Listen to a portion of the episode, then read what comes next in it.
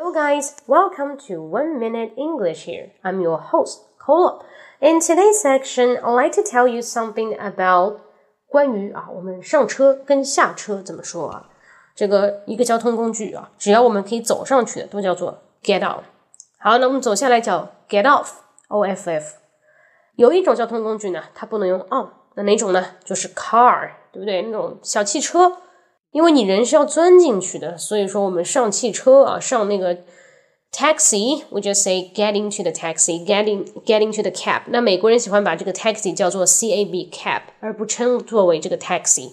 所以打的啊不叫 call a taxi，别人觉得你在美国千万不要说 call a taxi，别人会觉得呢你是从乡下过来的，对吧？你应该说 grab a cab，grab a cab，G R A B，grab a cab，C A B，grab a cab，OK？所以说。